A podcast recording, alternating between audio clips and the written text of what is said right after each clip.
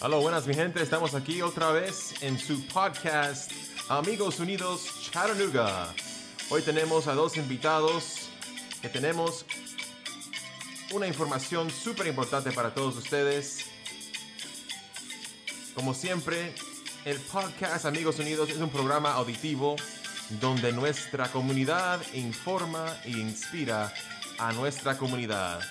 Hoy tenemos a Pablo Mazariegos. Pablo, ¿cómo estás? Hola, mi amigazo José Otero. Gracias aquí contigo y con nuestra amigaza Alondra que nos acompaña hoy. Alondra Gómez es nuestra invitada también hoy. Alondra, ¿cómo estás? Hola, buenas tardes. Estoy bien. Um, orgullosa de estar aquí. Gracias por invitarme. El gusto es nuestro y como siempre, ya ustedes conocen a Pablo, siempre está uh, aquí con nosotros, pero hoy Alondra nos acompaña por primera vez. Es un placer tenerte aquí, Alondra, y gracias por estar aquí. El tema de hoy, antes de entrar ahí, queremos saber cómo están todos aquí en Chattanooga. Vamos a estar dando el podcast una vez al mes, una, un nuevo tema, comenzando ahora en agosto del 2023. Vamos a tener un tema nuevo cada mes para todos ustedes, para informarles, como siempre. Y el tema de hoy se toma parte de dos, dos, dos cosas muy importantes. Primero, ¿qué es el famoso DACA? Y también, ¿cuál sería la importancia del votar? ¿Por qué es importante votar? Y esos son los temas de hoy. Gracias por estar con nosotros. Entonces, para comenzar, vamos a, hacer un poquito de introducciones. Eh, para los que nos conocen a Pablo, Pablo, unos, una breve introducción para que la gente sepa. Hola mis amigos, mi nombre es Pablo Mazariegos, original de Guatemala. Soy un psicólogo o terapeuta familiar aquí en la ciudad de Chattanooga y también soy un productor audiovisual, produzco documentales. Alondra. Hola, buenas tardes. Mi nombre es Alondra Gómez Núñez. Eh, soy estudiante en la Universidad de Tennessee, de Chattanooga, aquí en Tennessee, um, y a partir de mis estudios este, también trabajo como organizadora comunitaria. Excelente. Y Alondra, en el pasado hemos escuchado mucho sobre lo que es eh, el tema de DACA.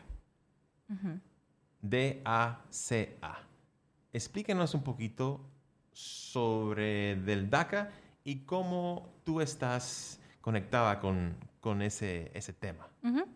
So, el programa de DACA eh, es el uh, programa Deferred Action for Childhood Arrivals y es un programa especial que fue firmado uh, por orden ejecutiva del presidente Obama um, cuando se le hace presidente, eh, que ayuda a inmigrantes jóvenes que son indocumentados a tener acceso a maneras de seguir adelante. Por ejemplo, les da la oportunidad de tener una, uh, un seguro social, un permiso de trabajo y poder cre crecer raíces en sus comunidades y poder avanzar.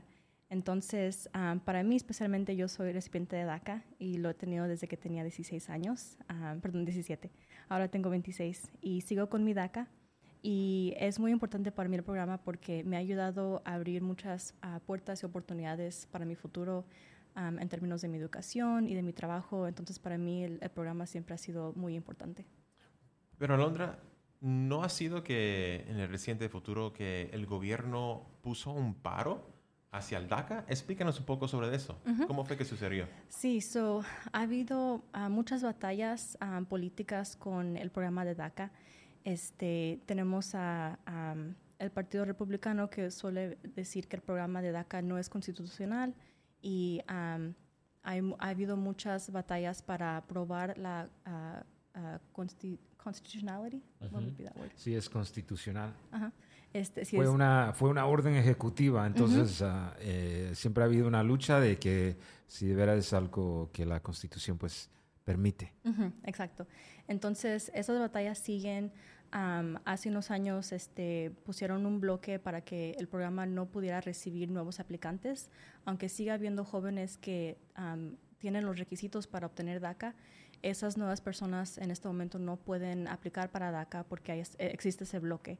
Entonces, ha habido varias veces que el programa ha sido llevado ante la Corte Suprema para otra vez ver si es constitucional o no.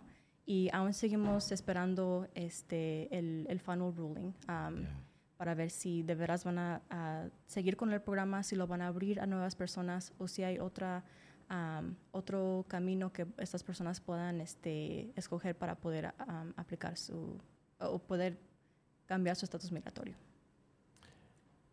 Alondra, me alegro que has, has tocado en este tema. Es algo muy importante para todos nosotros clarificar un poco lo que es el DACA. Entonces, ¿cómo quedó con el gobierno? Todavía no sabemos, ¿va a ser noticias en el futuro? ¿Cómo va a ser? ¿Cómo van a anunciar? ¿Han dicho una fecha o cómo va? No hay fecha todavía, aún seguimos esperando cuál va a ser el mandato del juez que bloqueó DACA en este momento. puede que cuando él dé su juicio el programa lo lleven otra vez a la Suprema Corte. Entonces todavía estamos, eh, por decir, en limbo, esperando que nos den una respuesta para ver los que ya tienen DACA si van a poder seguir, renovando y para los que no tienen DACA si van a poder aplicar por primera vez. Entonces aún seguimos esperando, pero es importante los que tienen DACA que sigan renovando y que sigan renovando con tiempo o por lo menos seis meses antes de que se expíe su DACA. Perfecto. So, aunque ahora está en paro, está en pausa, todavía en el futuro puede eh, recuperar aliento, vida y que los chicos que son DACA pueden aprovechar de ese sistema para un mejor futuro, ¿no? Ese, ese, es, ese, es, el sueño, eso es lo que esperamos, pero está por verse. Porque creo que hubieron muchos jóvenes en sí, José Alondra, ¿verdad? Que al principio como que no se atrevían a, aplicar, ¿verdad? Había muchas campañas tratando de educar a la gente de que sí, esto era una realidad, que ahora sí, por fin ibas a, poder, tener tus papeles. Imagínate cuando tenés DACA, te dan tu seguro social, eh, te dan tu permiso de trabajo. La única diferencia es que no puedes salir del, del país, del país ya, si no tenés algún permiso especial, pero era algo, it was so hard to believe, era algo increíble de creer, ¿no? Que mira, ahora vas a poder tener esto. Y eso también te permitirá la universidad. Muchos chicos no, no, lo aprovecharon y ahora años después desean haber podido aplicar. Pero definitivamente eh, una, una orden ejecutiva que abrió muchas puertas y muchos sueños para niños que simplemente no sabían qué anticipar de su futuro. Exacto. So, cambiando un poco de tema, ya que hemos declarado un poco lo que es el DACA, y todavía hay esperanza. Vamos a mover un poco en, en Alondra. A, ¿A qué te dedicas? ¿A qué, qué haces con tu trabajo? ¿Qué haces con tu... ¿Cuáles son tus pasiones? ¿Cómo vas? Sí, claro. como acabo de comentar hace ratito, estoy terminando mis estudios en UTC. Eh, comencé mis estudios en el 2017 y luego durante la pandemia me tomé un descanso, pero ahora estoy de regreso con metas de por fin terminar mis estudios y cerrar esta etapa de mi vida. ¿Y cómo pudiste entrar a UTC? siendo, siendo indocumentada. Esa fue una batalla este, con el apoyo uh, financiero y apoyo este, emocional de muchas personas que estuvieron ahí a mi lado cuando les conté mi historia y, y les revelé mi estatus migratorio. Um, con su apoyo y su ayuda financiera pude este, aplicar para la universidad porque el aplicar no fue el problema, el problema fue tener el, dinero suficiente para poder pagar los costos. Entonces, si no hubiera sido por esas becas que pude recibir, eh, de, verdad no, no, hubiera podido alcanzar mi, mi educación. Entonces, fue apoyo comunitario, en verdad. Entonces, entonces, para aclarar, cualquier estudiante inmigrante puede estudiar en una universidad aquí en Estados Unidos. La situación es ¿Vas a pagar como extranjero o vas a pagar como ciudadano?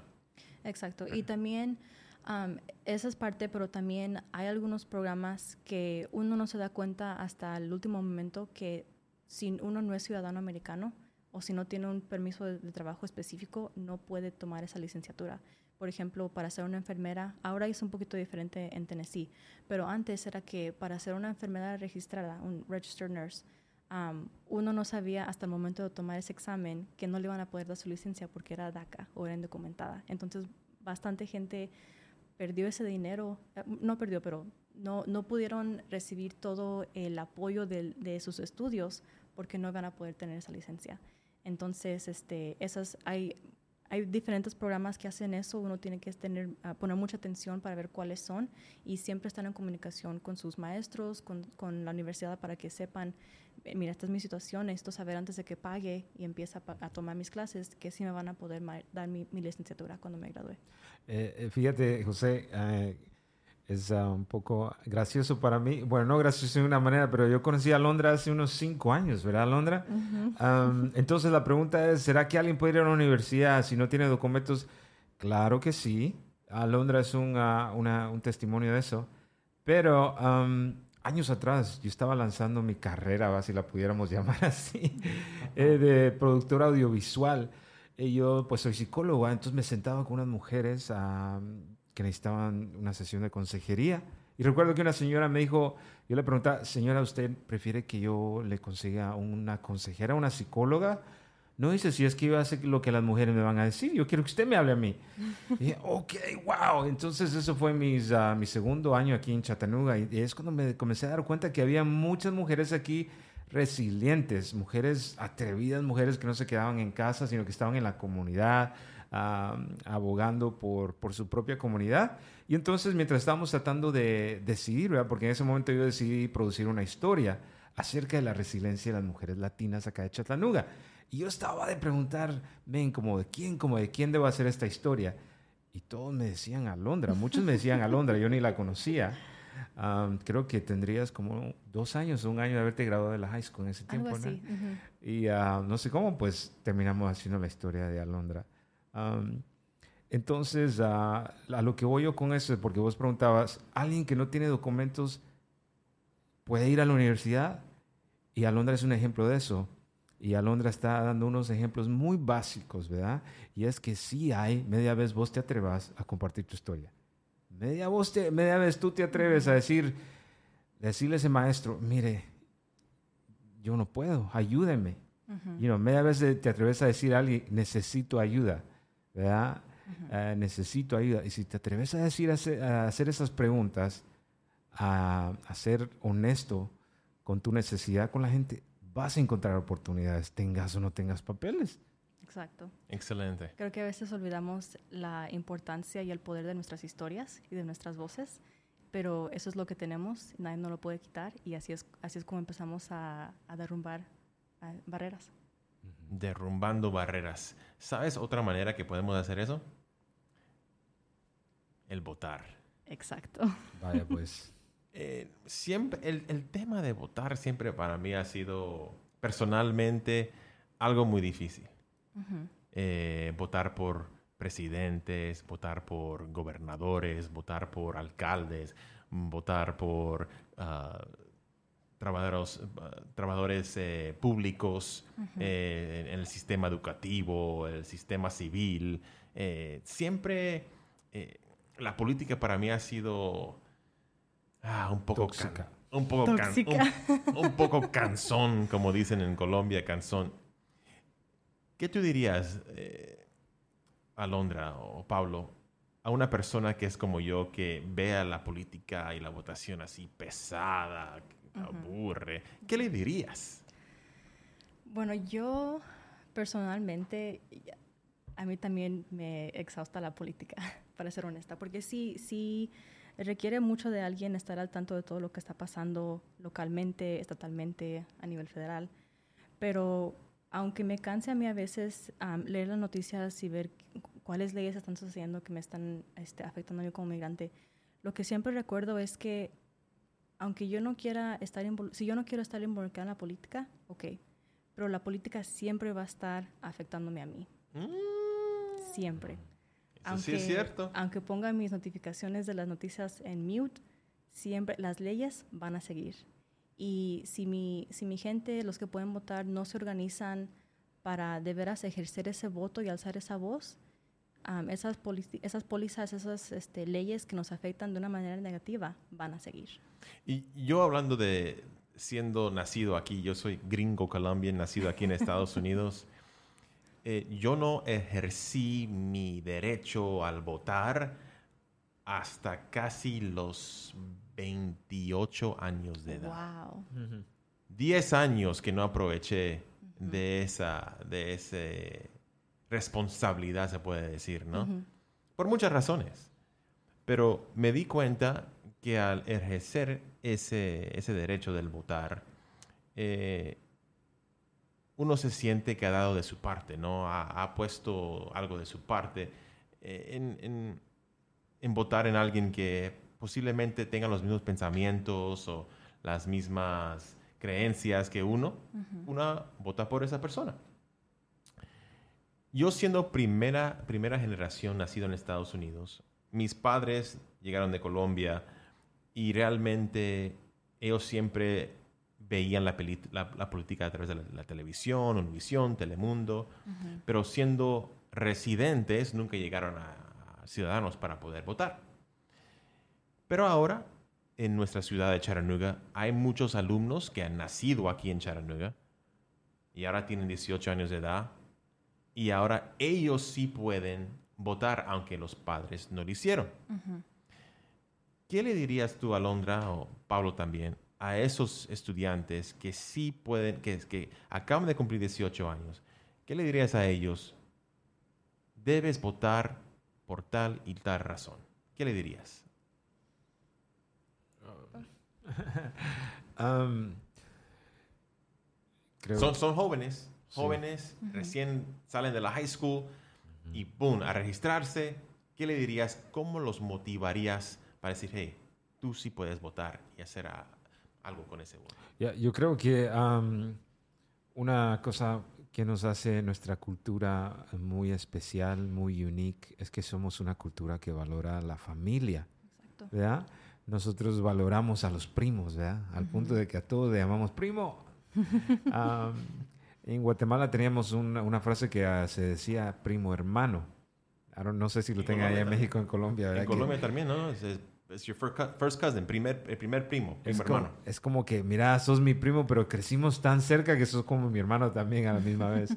Pero nuestra cultura valora la, la, familia, el concepto de familia bastante. la gente siempre pregunta, Pablo, ¿por qué es que los guatemaltecos todos se han venido aquí a Chattanooga? ¿Por qué todos aquí, bastantes, vienen acá? Yo pienso que eso mucho tiene que ver con nuestra cultura, que somos una cultura que valora ese aspecto comunal, ¿no? que algo le, a esa persona necesita algo, entonces todos nos vamos a juntar a ayudar a esa persona. O nos vamos a mudar solo donde sabemos que está nuestra gente. ¿verdad? Y entonces el voto es así. Eh, ah, si uno no vota, uno, uno está afectando negativamente a nuestra familia, ¿verdad? pero uno de los casos más difíciles, creo, es que, y todos sabemos esto, cuando nosotros no votamos, es como que le estamos diciendo a nuestra gente migrante que no, no existen, que no tienen nombre. Mm. Eh, ah, me tocó ayudar a una jovencita a mí este año y la jovencita eh, de padres migrantes guatemaltecos. Ella estaba tan ansiosa porque un primo lo mataron en un accidente. Y ella creo que solo lo habrá visto alguna vez, pero ella eh, le dolía mucho lo que le pasó a la familia y con su papá estaban viendo a ver dónde recaudaban fondos para poder ayudar en el entierro de su primo. Y estaban poniendo eh, cajitas en las tiendas y todo el rollo, todo con este, todo con el fin de ayudar al primo. Pero ¿sabes por qué? Porque ella lo que en sí quería era que ese primo tuviera un nombre aquí en Estados Unidos. Porque en la policía ellos decían, ah, ese fue un inmigrante, sí vimos que lo chocaron a alguien y lo mató pero ni sabemos quién es él. Entonces, yo pienso que el votar, cuando nosotros estamos votando, nosotros le estamos diciendo a los gobernadores, a las personas que dirigen y construyen estos sistemas, es que todo ser humano aquí va a tener un nombre, ¿verdad? Seas migrante o no. Toda vida tiene un valor. Y ah, no nos podemos poner a quejar si no vamos y votamos. Entonces, el voto creo que ayuda aún más a resaltar nuestros valores es que nosotros somos una cultura que valora a la familia. Si no votamos, nosotros estamos pues despreciando ese, ese concepto, ese valor tan latino que es para nosotros. Es como que la familia va perdiendo más y más el valor.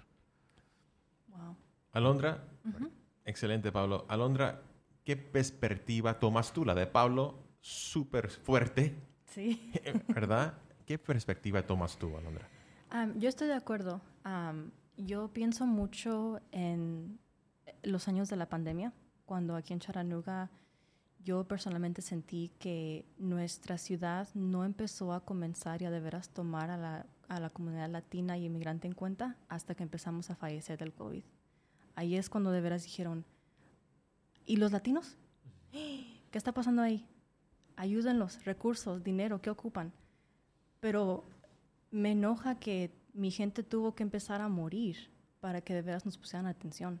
Y eso no está bien. Am, y como dice Pablo, am, si una persona es, tiene, tiene el derecho de votar, pero puede que los padres no porque sean inmigrantes, no, ah, no, no ciudadanos o sean indocumentados, esa es una manera de, de tomar todas las, este, las esfuerzas que nuestros padres han hecho y llevarlas a, a the ballot box y decir, ¿sabes qué? Mis papás hicieron esto por mí, me yo tengo este derecho y lo voy a ejercer. Entonces, el, me encanta eso, Alondra.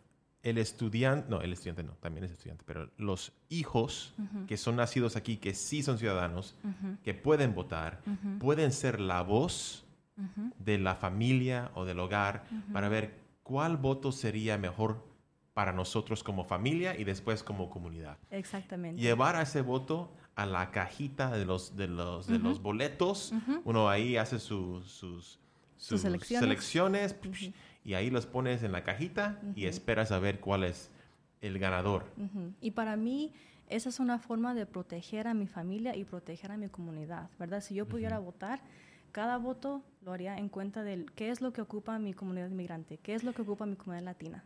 Y sabes que yo personalmente, mi madre y mi padre siempre me decían, ah, es- e- este candidato me gusta por tal y tal razón. Y mi papá me decía, "Ah, este sí está bueno. Y mi madre decía, eh, este me gusta. Y hasta decía que estaba guapo algunos. Hay que votar porque está guapo, está inteligente, tiene carisma, ¿no? Tiene carisma, Tiene tiene... bigote. Tiene bigote, right? Right. Entonces, y- yo decía, al escuchar los comentarios de ellos, eso influye en mis pensamientos, en mis creencias. Lo que tus padres te dicen, obviamente te van a afectar. Entonces, tomando en cuenta la, los, los valores, los morales, las ideas, todo lo que puede hacer de tu familia, los estudiantes que ya tienen, o los alumnos, o los, o los hijos que son nacidos aquí, graduados de high school, tienen su, ah, sus primeros años, ya tienen derecho de votar y ellos pueden ser el portavoz de la familia del hogar para hacer el, el voto que ese hogar está de acuerdo. Exacto. I like it, me, me encanta. No, y imagínate, ese es otro. Y luego viene el tema de que años atrás el votar era un lujo, y todavía es un lujo para muchos inmigrantes, pero ahora la población hispana está creciendo tanto. Digamos que dicen que un cuarto de la población infantil de Estados Unidos son hispanos. Like a quarter. 25%. 25% de la población latina, de, de la población de infantil. Increíble, pero increíble. infantil aquí en Estados Unidos son latinos, así que eh, no es también que estamos ahí am, eh, rogando por un voto, sino que también nosotros ya somos, ah, somos parte de esta nación, nuestros hijos. Imagínate, aquí tenemos escuelas que son 80% hispanas, right? Entonces, eh, y, y- y- el votar no significa necesariamente que tienes que ir y escoger, rayar algo en una cajita, sino que tú tienes la influencia de decir, oiga, Departamento de Educación, aquí necesitamos tal y tal y tal cosa, ¿verdad? Entonces el, el voto no depende de que si sos ciudadano o no, like, vos podés ir allá y decir a alguien, mire, necesitamos esto, por favor, para el bienestar de mi hijo o qué sé yo, pero el rollo que hoy es que el hispano ahora ya tiene que votar porque ya es, ya, ahora ya hay... Ya es parte de la Sí, comunidad, porque es ya parte cuando, de la ciudad. cuando ya te comienza a influir, mira que tu padre, que vos conoces, vino aquí emigrante, ahora ya está en sus 70s, en sus 80s, y no hay un Medicaid, no hay un servicio médico para tu papá, para tu mamá. Decime si eso no te va a hacer votar, right? Entonces, um, ya somos parte de este país, pero no es que seamos parte, sino que yo creo que Dios ha hecho nuestra historia migratoria más que solo ser inmigrantes, ¿verdad? Ya, ya, no, ya no eres nada más inmigrante, ahora, ahora tenés influencia de tantas cosas en este país, así que es, es una mentalidad muy difícil de sobresalir, pero yo pienso que ya no, ya no nada más somos migrantes. Somos humanos y somos responsables por el bienestar de este país. ¿verdad? En- Entonces, si, si- para dar un, un pequeño resumen, si eres padre, madre de hogar y tienes a, un, estu- a, una, a un hijo o una hija en tu casa que tiene 18 años, que es nacido aquí, hay que empujarlos, Oh, hay que motivarlos que vayan a votar. Alondra, ¿qué dices? No, estoy 100% de acuerdo, este, porque al fin de día, como dije, esas son las voces que representan a nuestra comunidad, los que no pueden votar, ¿verdad? Es, los que pueden votar van y hacen su, su elección, ponen su papelito en, en su boleta en el, en el ballot box, en la cajita, y, y están ah, hablando por su comunidad. Pues Alondra, hoy voy a hacer lo que, lo que yo dije cuando era cuando tenía 18, 19 años. Ah, es que yo no sé qué tengo que hacer para votar, no sé en quién son los que están, ah, que están animándose para ser alcalde, gober- presidente, realmente no me, no me interesa, eh, no, es mucho para hacer los papeles, para hacer votar y... ¿Qué es lo que tiene uno que hacer para registrarse para votar? Ujú. ¿Qué, ¿Cuáles son los y pasos? Mira, y mira lo gracioso que te va a decir una recipiente de DACA, una, una chica que cruzó aquí la frontera nos va a educar a nosotros de cómo es que se vota. Claro, este, Qué bueno, ironía. pues los requisitos, conozco de requisitos, pero como soy DACA, yo nunca he entrado a, a- a votar, a hacer un Pues voto. yo sí, so- yo, yo- puedo explicar esa Perfecto. parte. Ok, so you take that part. Pero los requisitos específicos para poder votar, so una persona tiene que ser ciudadana estadounidense. Um, eso significa que um, nació aquí o si no nació aquí y fue inmigrante antes, ahora tiene ciudadanía. So con tal de que tengan ciudadanía, ese es el primer requisito para poder votar. El segundo requisito es que la persona tiene que tener por lo menos 18 años de edad para el día de las elecciones. So, si una persona cumple, di- supongamos que tenemos una elección el 5 de marzo, que de hecho es cierto, el año que entra, la primera elección es el 5 de marzo, y una persona va a cumplir 18 el 5 de marzo o antes, entonces esa persona se puede registrar de una vez. Teniendo 17, sabiendo que va a tener 18 para esa fecha, se puede registrar. So, uno se puede registrar a los 17 años. Ujú, Perfecto, Exacto, con perfecto. tal de que cumplan los 18 para el día Antes de las del voto, elecciones. ok. Ujú. Y la tercer, el tercer requisito es que tienen que ser residentes de Tennessee. So, tienen que vivir en Tennessee. um, su primera, hay, hay gente que puede que viva un ratito aquí, un ratito allá, pero su primera residencia tiene que ser aquí en Tennessee. Y, y cuando yo fui, ellos pidieron mi licencia Ujú, para ver dónde vivía, ujú. para ver qué distrito. Exacto, qué- sí, porque So- también hay esas técnica- es- te- technicalities que uno tiene que saber, ok, si yo vivo en esta área, tengo que estar aquí en esta, ah, en esta dirección. en este local eso- de porque votar. no puedo votar en otro lado. tengo Es que por distritos, es separados por donde uno vive, por direcciones. Hay diferentes eh, oficinas de votos en diferentes lugares durante la ciudad, en, la- en el condado de Hamilton o también de la ciudad de Chattanooga. Hay diferentes lugares y tienes que ir al, al local que pertenece a tu dirección donde uno vive. Exacto. Y son sí. sitios bien accesibles típicamente. ¿no? Sí. Usualmente No sí. O, Ah. eh, bibliotecas, oficinas de, de recreo, eh, el- centros, de, centros para los ancianos, lo- locales que son conocidos y centrales para ese distrito. Exacto. Y puede que cuando uno vaya y esté en línea, ah, varias veces hay grupos comunitarios ahí con snacks, con chips, con agua, dándoselas a la gente para que, como van a estar esperando en línea, para que por lo menos tengan algo que... Y les voy a contar una historia que me tocó la última vez. Yo quería votar para un alcalde.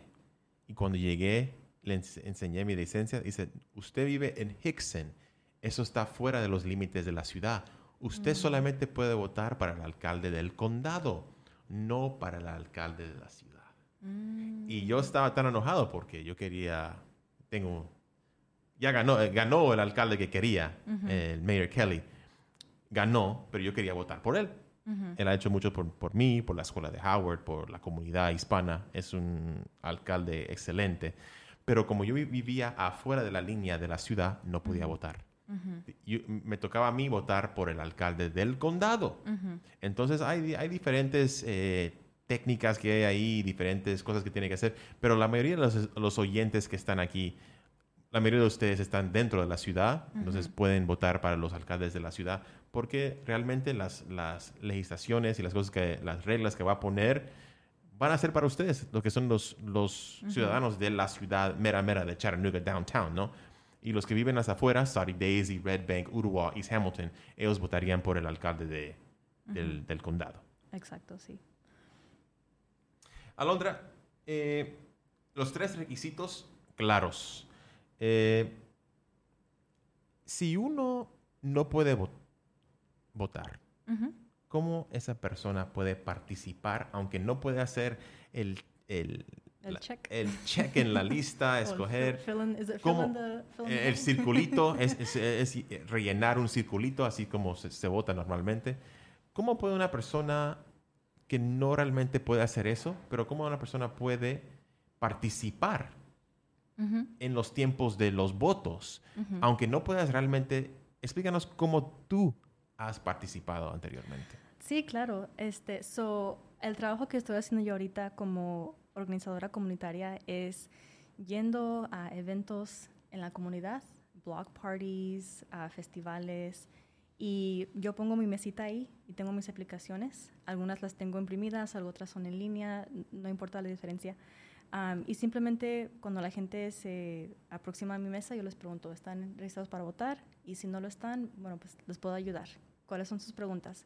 Y cualquier pregunta que ellos tengan, yo se las puedo contestar. Y si no me las sé, usualmente tengo a alguien ahí conmigo que también puede ayudar. Excelente. So, esa es una manera de, de ayudar, es am, uniéndonos en grupos que van a la comunidad y, y preguntan, tienen ahí sus aplicaciones y van preguntando, oiga señor, ¿está registrado para votar? O usted no puede votar, pero sus hijos están registrados. Am, tocando puertas. Los fines de semana yo con la organización que trabajo, todos los fines de semana voy y toco puertas porque sé que la gente está ahí en su casita bien cómoda y me los puedo encontrar, les puedo hacer la pregunta simplemente, ¿están registrados para votar? No, todavía no. O si, me, o si sí están, ok, tienen las fechas para las próximas elecciones. No, todavía no, ok, tengan, aquí están. Um, so, compartiendo historias también, los que no pueden votar, compartan sus historias. Díganles a las personas que ustedes conocen que sí pueden votar la importancia de su voto y cómo su voto les va a afectar a ustedes um, después de las elecciones. Porque, como dije hace ratito, nuestras historias tienen mucho poder, nuestras voces tienen mucho poder y a veces la gente no sabe que al votar de una manera u otra nos, nos van a afectar a nosotros. So, siempre compartan sus historias. Entonces, a través de las historias, a través de, de los diferentes plataformas que separan los políticos, ¿no? Lo- los más, al, como se dice, el, el programa de televisión, los más a rojo vivo en este momento es inmigración, dinero, economía, inmigración. Serían para mí los dos ahora que están a lo más eh, al rojo vivo, lo- los, los temas que la gente... Y esos temas son los que conducen a la gente a votar por esos temas. Mi madre me decía, nosotros los hispanos siempre vamos a ser pobres en los Estados Unidos. El, el- el hispano eh, llega aquí, trabaja, es, eh, el sueño americano se puede llegar a hacer, pero por mayoría la gente hispana que hay aquí hace los trabajos humildes, eso es lo que quería decir. Trabajan en la agricultura, en limpieza, en la yarda, en diferentes cosas así. Tenemos que buscar a gente que apoya esos trabajos. Tenemos que buscar a, personajes que están, a políticos que están apoyando la causa que nos va a ayudar a los inmigrantes o a los hispanos, o por decirlo, a los humildes o a, a los pobres. Por ejemplo, hoy en día los republicanos se, se dicen que los republicanos son eh, la mayoría de la gente que tienen más dinero. Hay, hay pobres que son republicanos, pero por mayoría los republicanos son alta clase. Vamos a ponerle, la mayoría. Y el demócrata puede ser el, el señor taxista o el, el maestro de la escuela, no son gente ricos. Right? Entonces tenemos que mirar, ser demócrata o ser republicano realmente hoy en día ya no es tan importante. No. ¿Verdad que sí? Es más importante los valores de cada candidato. Exactamente. Ya, ya la gente, eh, aquí los, los símbolos es, es el elefante y el burro. right? El elefante son los republicanos y, el, y, y los demócratas son los, eh, es el burrito. ¿no? Son, son, los, son, los, son los símbolos de, la- de esos partidos políticos. Ya hoy en día ya no importa si eres elefante o burro, tenemos que mirar a cuáles son los ideales, cuáles son las ideologías, cuáles son los que, eh, lo que están hablando estos políticos. Tenemos que mirar aún más cuál va a ser mejor para mi familia, para mi comunidad, para mi ciudad, para mi estado y, para, y para mi familia que está en los otros países también. Entonces tenemos que tener mucho cuidado en decir, ah, yo soy republicano, soy demócrata. Hoy en día ya... Ya no importa. Ya, ya casi no importa. tenemos que realmente ver lo que cada candidato está diciendo, lo que están pensando, lo que, lo que, los planes para nosotros. Y siempre vamos a tener en cuenta a, un candidato que tenga nuestra, nuestros mejores intereses como hispanos y como inmigrantes en este país. Eh, podemos, tenemos cinco minutos, muchachos. Vamos a, terminar con alguna historia o alguna anécdota sobre lo que es votar, lo que es eh, ayudar con algo, algún partido político, algún movimiento personal y cómo podemos motivar a los oyentes de Amigos Unidos que se animen a buscar la importancia del voto. ¿Alguien puede compartir alguna historia, alguna experiencia? Pues para mí la importancia del voto es con la perspectiva de DACA. como he comentado, yo no puedo votar, pero tengo amigos y familiares que sí pueden hacerlo y cada vez que ellos van y dan su voto, sé que lo hacen conmigo en cuenta. Y me alegra mucho, Otero, que dices que el partido no importa en este momento porque es cierto. siendo recipiente de DACA, he escuchado a demócratas decir, sí, apoyamos a los Dreamers. O sí, es cierto, le dicen los dreamers. Los dreamers, Los soñadores. No, no, me encanta esa palabra, pero así nos dicen. Apoyamos a los dreamers y he escuchado a republicanos decir, pues nosotros no los apoyamos, ¿verdad? Pero al fin de día, los demócratas han tenido el poder de hacer algo y no lo han hecho. There you go.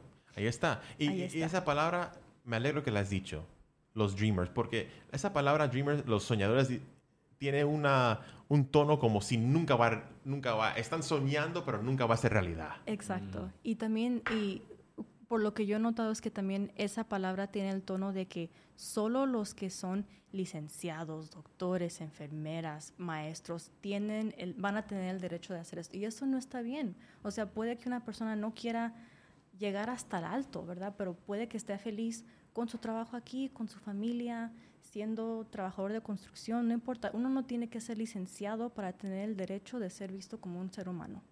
Y por eso yo odio esa palabra dreamers, porque para mí todos somos dreamers, no importa eh, la profesión, cada quien es un ser humano digno y se debe de valorar. Y también, back to los partidos, um, no importa cuál partido sea, yo quiero ver personas en oficina que si van a hacer promesas para ayudar a los recipientes de DACA, que lo hagan.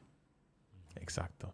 Y, tremendo. Y en Chattanooga o en nuestro país, Alondra, ¿cuándo, ¿cuándo vienen algunas elecciones grandes? ¿Hay, ¿Hay, unas que vienen pronto, dices? Sí, claro. las elecciones van a comenzar el año que entra, 2024. So, las primeras van a comenzar el 5 de marzo. ¿Y son elecciones para de cuáles? De cuáles? los primarios presidenciales y los primarios del condado empiezan en el 5 de marzo. eso es para ver Ah, los primeros presidenciales son cuáles son las personas que queremos ver que corran para presidencia y también aquí en el condado. Los, los, las elecciones de gobernador o alcalde, o los tres, y presidente también. Eh, presidente. ¿Y alcalde? Alcalde todavía no, todavía tenemos a Kelly por creo que dos años más. Dos años más. ¿Y gobernadores? El gobernador, esta la voy a checar otra vez porque sé que...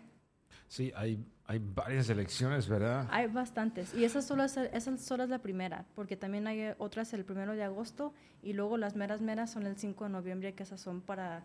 Este... Son preliminares y entonces van las, las finales. Exacto, las finales son el, el 5 de noviembre y esas son para el Estado y federales, o el presidente y cualquier otro representante. Pero mira, en la, para toda la audiencia que nos está escuchando, Alondra va a estar en la comunidad y con su mesa, like, échenle, háganle preguntas.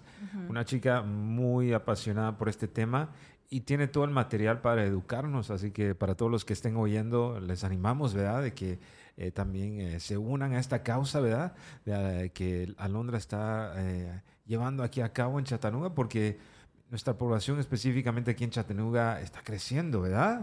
El- la- el- lo- eh, creo que un cuarto de la población estudiantil de Hamilton County es, es hispano, creo, ¿verdad? Estamos llegando al 20%. 20%. Entonces, am, el futuro aquí es bien, bien latino. 21, 21% pienso. Entonces, ah, es muy importante porque todas estas, estas posiciones influyen eh, tanto, ¿verdad? Imagínate, eh, influyen el Departamento de Educación, influyen eh, el acceso a la salud pública, influyen eh, los carriles de tu casa, de tu vecindad. La ¿verdad? renta. La renta. La renta. Entonces, ah, cuando vean ahí a Londra, eh, tomen un minuto ahí, denle gracias por el trabajo que ya está haciendo, pero también háganle preguntas. También. Sí, por favor. Aquí, aquí en, en- donde van a ver eh, este link de Amigos Unidos va a ser una, una página de YouTube donde van a poder escuchar este podcast. Ahí debajo en la, en la, en la inscripción, la descripción de lo que es el, el tema, ahí vamos a poner unos links. Alondra, explícanos cuáles son los links y cómo pueden, si quieren investigar más, hacer más preguntas, cómo pueden usar esos links para poder manejar o eh, recibir más información. Sí, claro. So, uno de los links, uno de los enlaces es sobre los requisitos para votar. So, si se les olvidaron los requisitos que, de los que hablamos aquí, vamos a tener un enlace que explica esos requisitos a más detalle para que tengan esa información. Otro enlace es para cuando usted ya esté listo para registrarse para votar, o si usted no puede, pero conoce a alguien que ya esté listo para registrarse, ese, ah, enlace lo puede llevar a la aplicación en línea. Hay aplicaciones en papel también, si lo prefieren, pero lo más rápido es en línea. Y también, si una persona ha perdido su derecho para votar, hay posibilidad de que lo puedan recuperar. Es un proceso un poquito más este, difícil, pero sí se puede, y ese es el, el tercer link. Y si quieren comunicarte con, contigo, Alondra, Sí, claro. So, si quieren comunicarse conmigo, am, puedo también poner ahí un contacto. No lo tengo en este momento, pero puedo hacer uno. Ok, pero lo pones sí- ahí en el link, ahí debajo en el enlace, ahí en, el- en la página de, de YouTube donde van a escuchar este podcast. Excelente.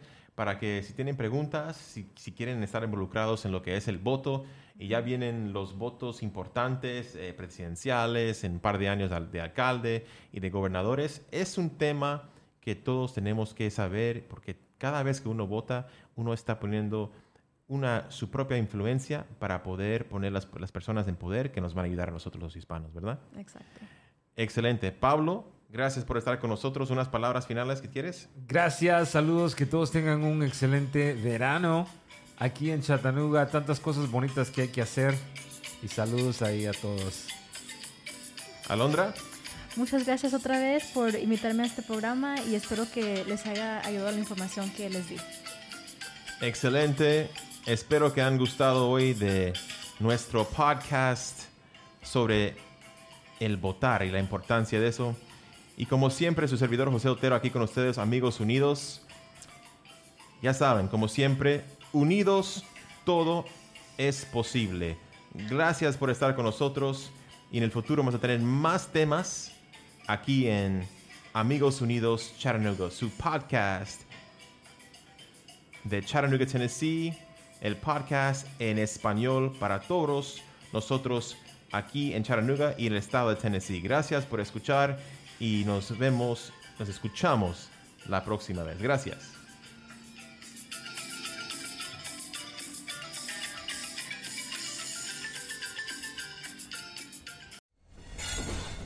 Proud member of the Podnuga Network.